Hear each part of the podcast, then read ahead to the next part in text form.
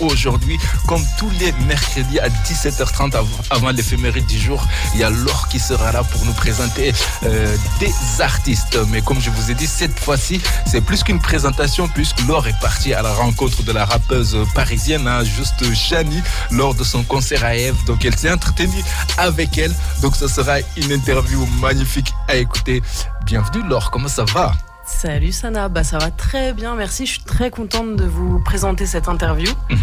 En plus, on a été au concert, c'était super. Du coup, je me suis pas gênée pour vous mettre quelques petits extraits d'enregistrement du concert pendant l'interview. Bon, soyez tolérants avec le son. Hein, quand on enregistre au micro dans la salle, c'est pas la folie, mais ça vous montre un peu l'ambiance qu'il y avait sur le moment et ça valait le coup d'y être. Yes, c'était en tout cas c'était un beau concert hein, ce soir-là. Donc euh, bah voilà, c'est grâce à toi alors. Euh, tu m'as dit ça là, il y a ce concert-là, tu m'as fait écouter euh, l'artiste. J'ai dit bah oh, là, je vais aller voir ça et c'était magnifique. Ouais, on a passé une belle soirée. Je Chani, c'est tout de suite sur News FM.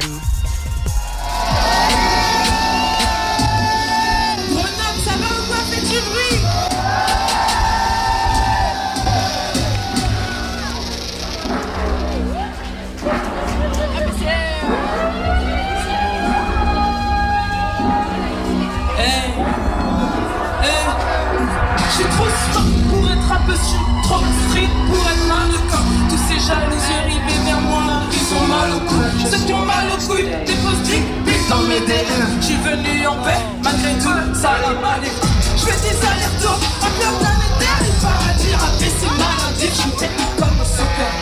Devenir une superstar, j'suis sur place depuis que j'suis en showcase. Ses amis par Merci beaucoup de me recevoir ce soir, le soir de ton concert.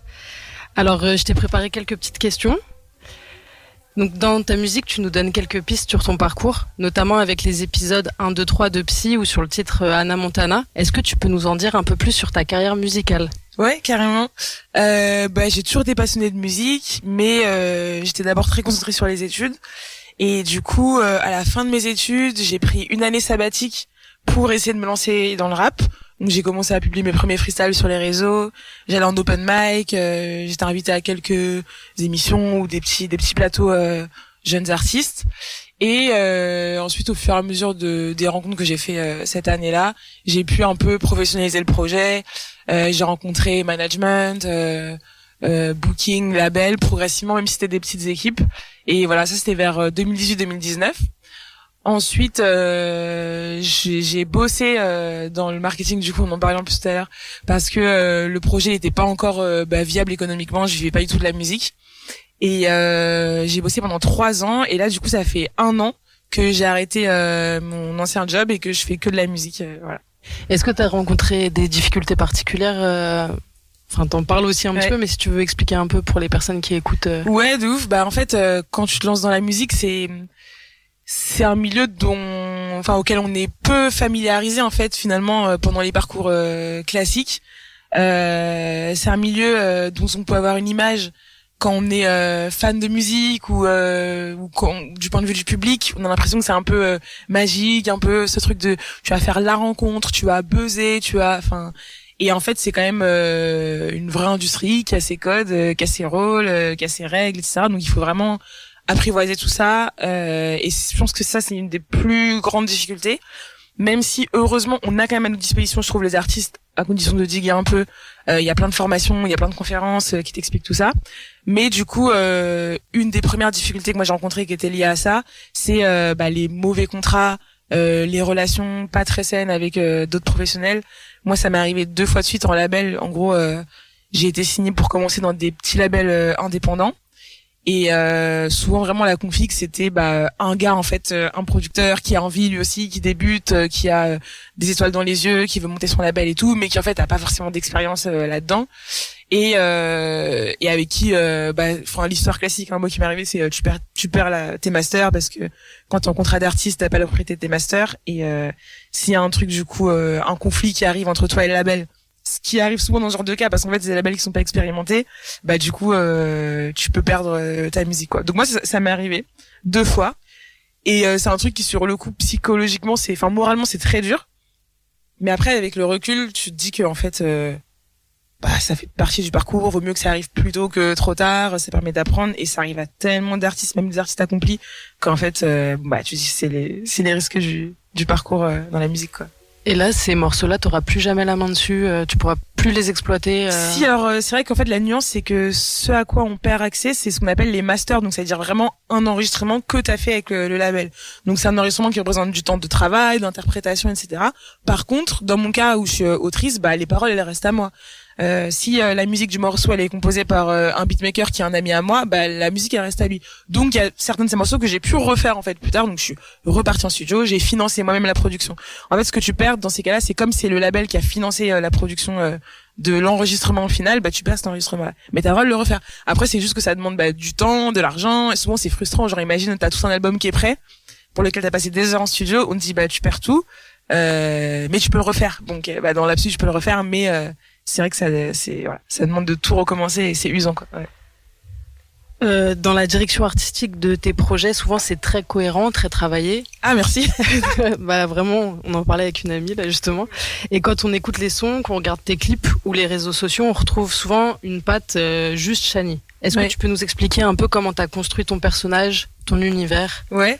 Bah déjà, je suis flattée euh, que tu dises que c'est euh, abouti parce que c'est pas évident. Je pense que jusqu'à présent, c'est quelque chose que j'ai construit vraiment spontanément en fait.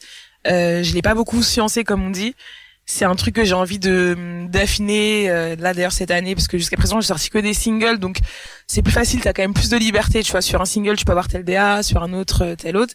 Et là cette année j'aimerais sortir mes premiers EP donc là il y aura quand même plus cet enjeu euh, voilà. Après sinon euh, l'univers il est construit euh, je pense c'est vraiment centré sur l'écriture.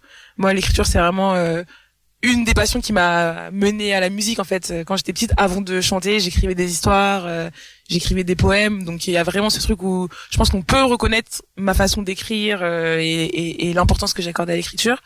Euh, pareil c'est lié à l'histoire mais beaucoup de storytelling dans mes dans mes concepts ou euh, dans mes morceaux. Euh, par exemple dans Psy que tu citais tout à l'heure bah voilà en fait j'invente un autre personnage euh, qui est mon alter et qui est mon psy.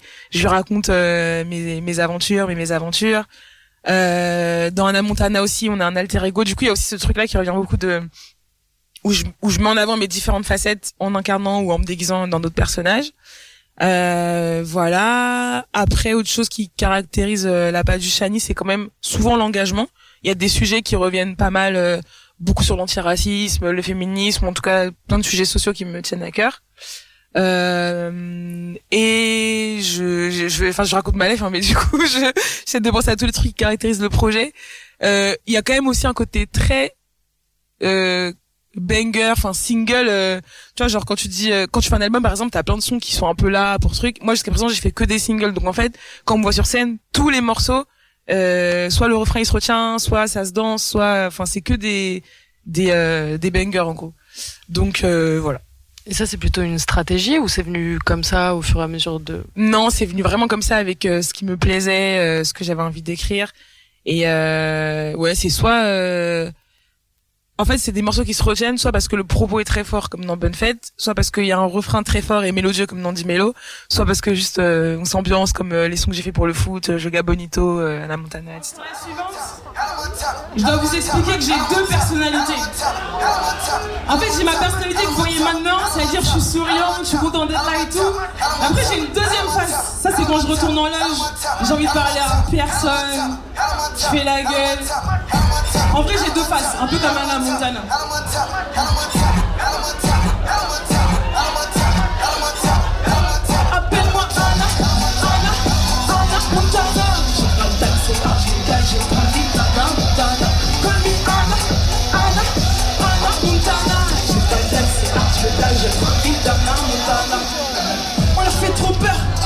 De 9 à 5, ça charbonne à toute heure. Je les aime pas vraiment, mais pareil je suis leur coup de cœur partir sur un peu euh, le travail que, que tu proposes et certainement avec une équipe aussi. Euh, chaque freestyle, clip ou morceau que tu sors est très qualitatif, que ce soit sur le plan de l'écriture, du flow, de l'esthétique visuelle. Et Trop tu bien. revendiques d'ailleurs de viser l'excellence. Alors c'est quoi ta recette? Est-ce que tu as une équipe? Est-ce qu'elle est stable? Est-ce que toi tu dors la nuit? Ah c'est drôle. Bah en fait euh, j'ai eu plusieurs bouts d'équipe. J'ai une équipe qui est pas très stable. En fait il y a beaucoup de gens qui entrent et qui sortent. Euh, là euh, par exemple, les deux personnes qui font avec moi c'est des gens qui sont là depuis plutôt longtemps. Surtout euh, MNK mon DJ Ben ça fait un an qu'on passe avec lui. Mais on va dire MNK c'est vraiment je pense l'exception. Genre c'est la personne qui est vraiment là depuis le début. Et lui il a vu défiler euh, des gens qui sont venus euh, entrer et partir et tout.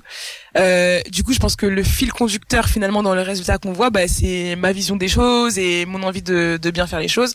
Après à chaque fois bah, quelle que soit la composition de l'équipe, euh, voilà, j'arrive à avoir la chance d'avoir des talents autour de moi, que ce soit en termes de réalisation, en termes de production.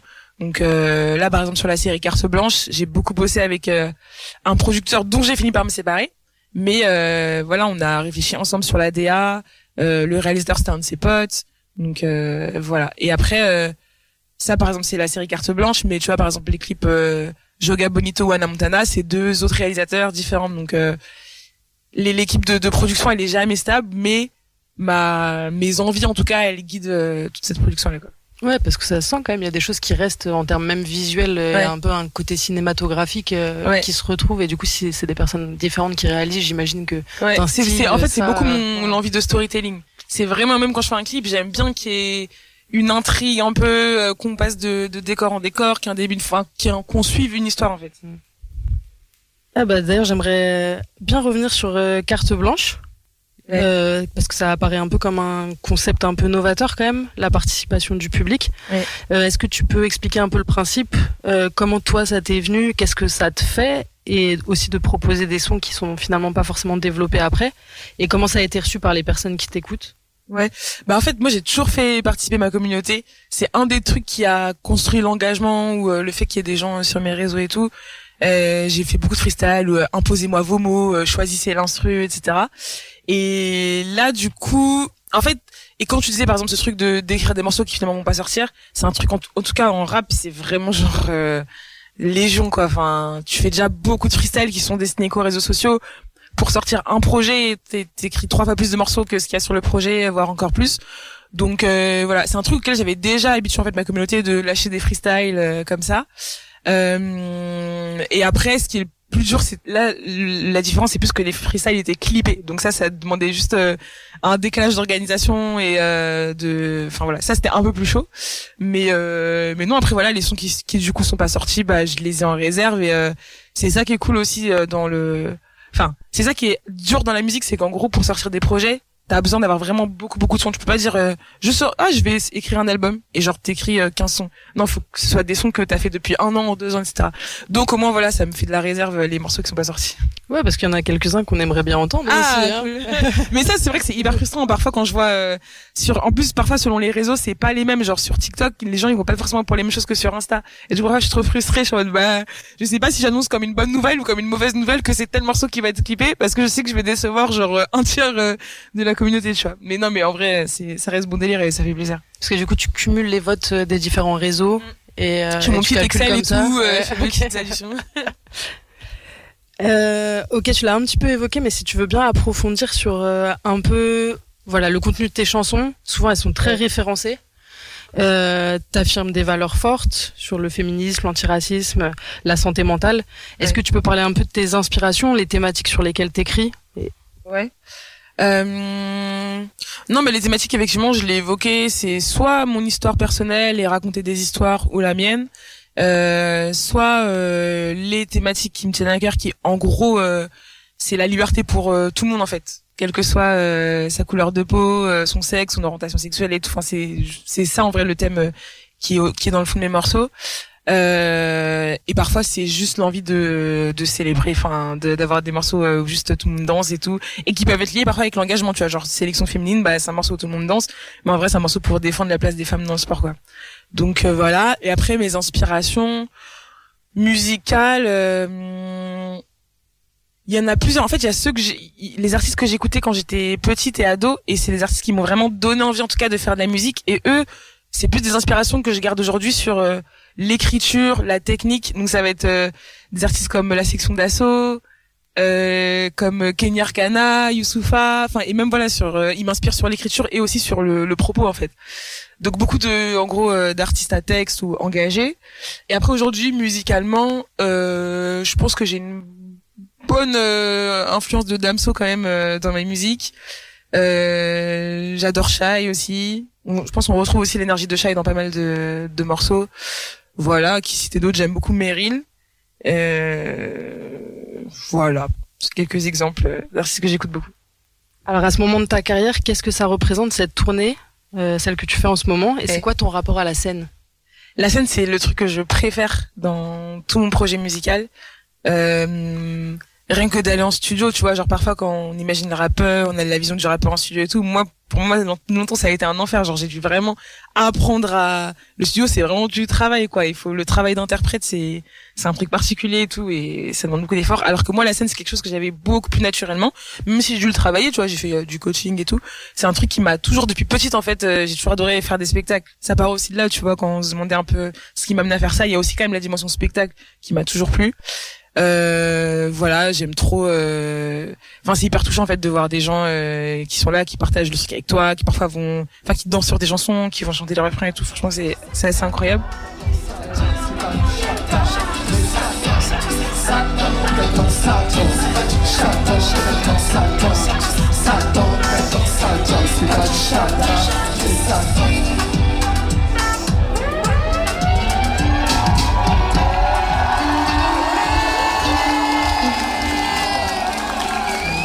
Merci pour cet accueil. Franchement, ça fait chaud au cœur. On a fait le déplacement depuis Paris et on ne pouvait pas espérer meilleur accueil.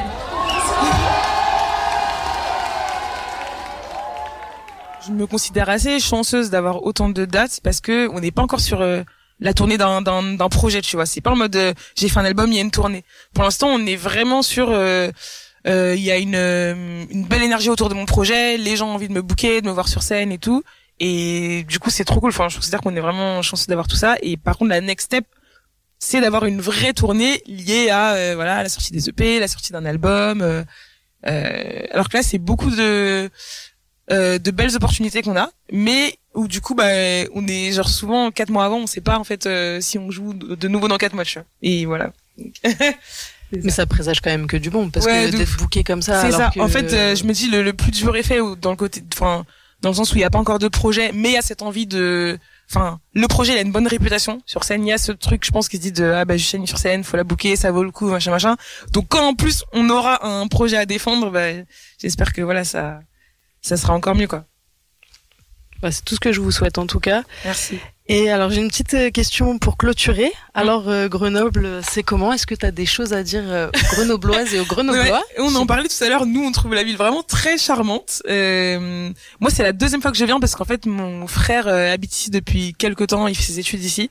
Et du coup très très belle ville, on est ravis d'être ici. là on vient de Paris où il fait méga froid et moche et il pleut et tout, donc là ça nous a vraiment fait du bien de voir les montagnes, le soleil. Et voilà, après, bon, c'est vrai que pour l'instant, ce qu'on a vu de Grenoble, en ce qui nous concerne, c'est plus l'hôtel, les loges. On a marché un tout petit peu euh, cet après, mais euh, je pense que ça vaut le coup de revenir euh, pour des pour un petit des petites vacances ou mieux visiter quoi. Big up, big up à vous.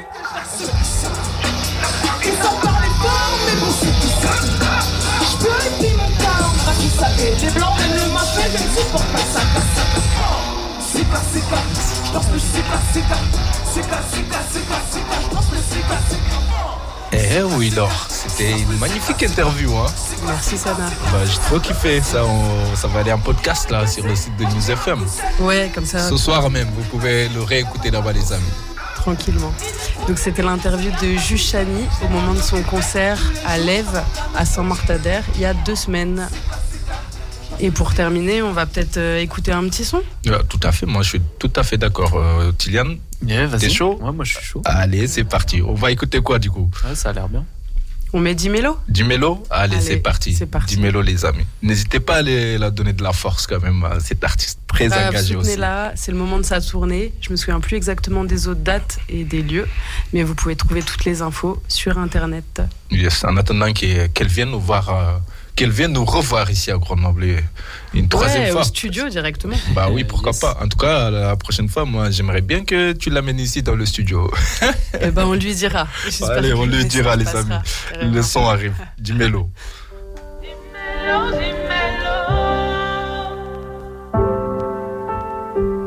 Je suis pas trop romantique, les fleurs c'est pas mon truc.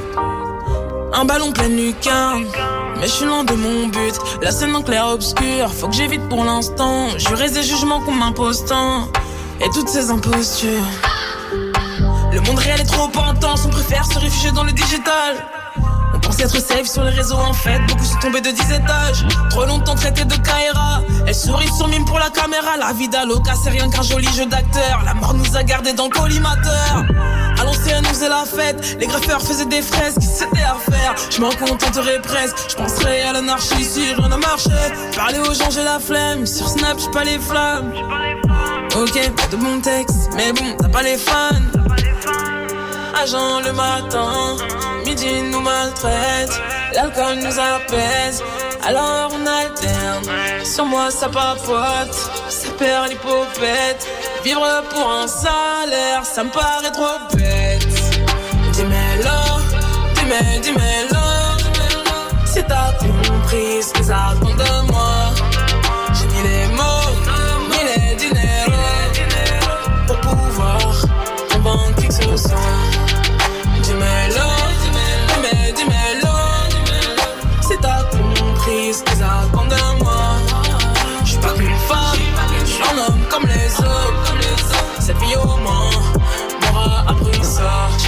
dehors ce soir, la nuit on oublie les soucis. Ils se demandent pourquoi je suis foncé, ils me demandent si je suis bien d'ici. Avisé, Gucci, Versace, dis-moi qu'est-ce qu'on va chercher? J'ai plus leur game, je suis pas resté. Uh-huh. C'est épuisant, je me couche tard. J'ai pris des coups, je me couche pas, je me débrouille pour pas perdre le nord. Je suis à l'ouest tous les jours, ça ça bouge pas. Pardon si je fuis la fête, faut que je me vide la tête. Y'a pas d'endroit où je suis à l'aise. L'arrogance fout la merde, la malade je la laisse. Agent le matin, midi nous maltraite, l'alcool nous apaise, alors on alterne. Sur moi ça papote, ça perd l'hypopète. Vivre pour un salaire, ça me paraît trop bête. Dis-moi, dis-moi, dis-moi, si t'as compris ce qu'ils attendent de